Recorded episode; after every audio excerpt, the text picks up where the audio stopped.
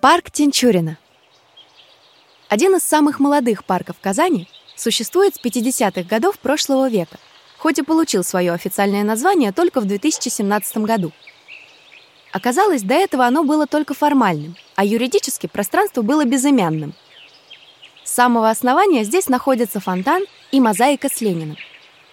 А чуть позже, в 1970-х, появилась барахолка, которая собирается утром по воскресеньям и по сей день.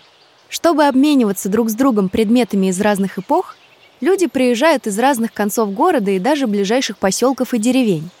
Книги на арабском, дореволюционный сервиз, советские знамена и кнопочные телефоны – самая малая часть того, что можно отыскать на блошином рынке или книжке, как ее называют горожане.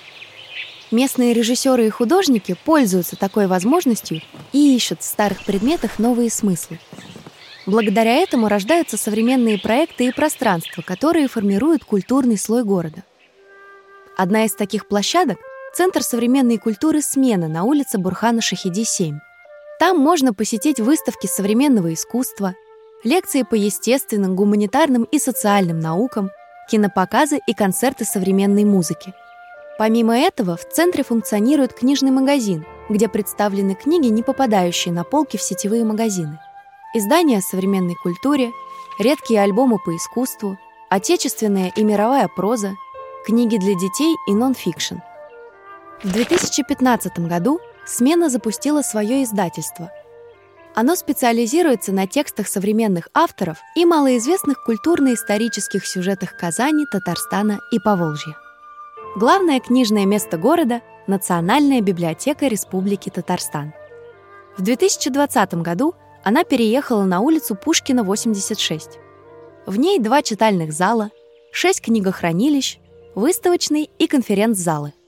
А кроме того, в здании располагается театральная площадка МОН, сообщество местных художников, которые делают кросс-жанровые спектакли, лаборатории и образовательную программу, развивают современный национальный театр.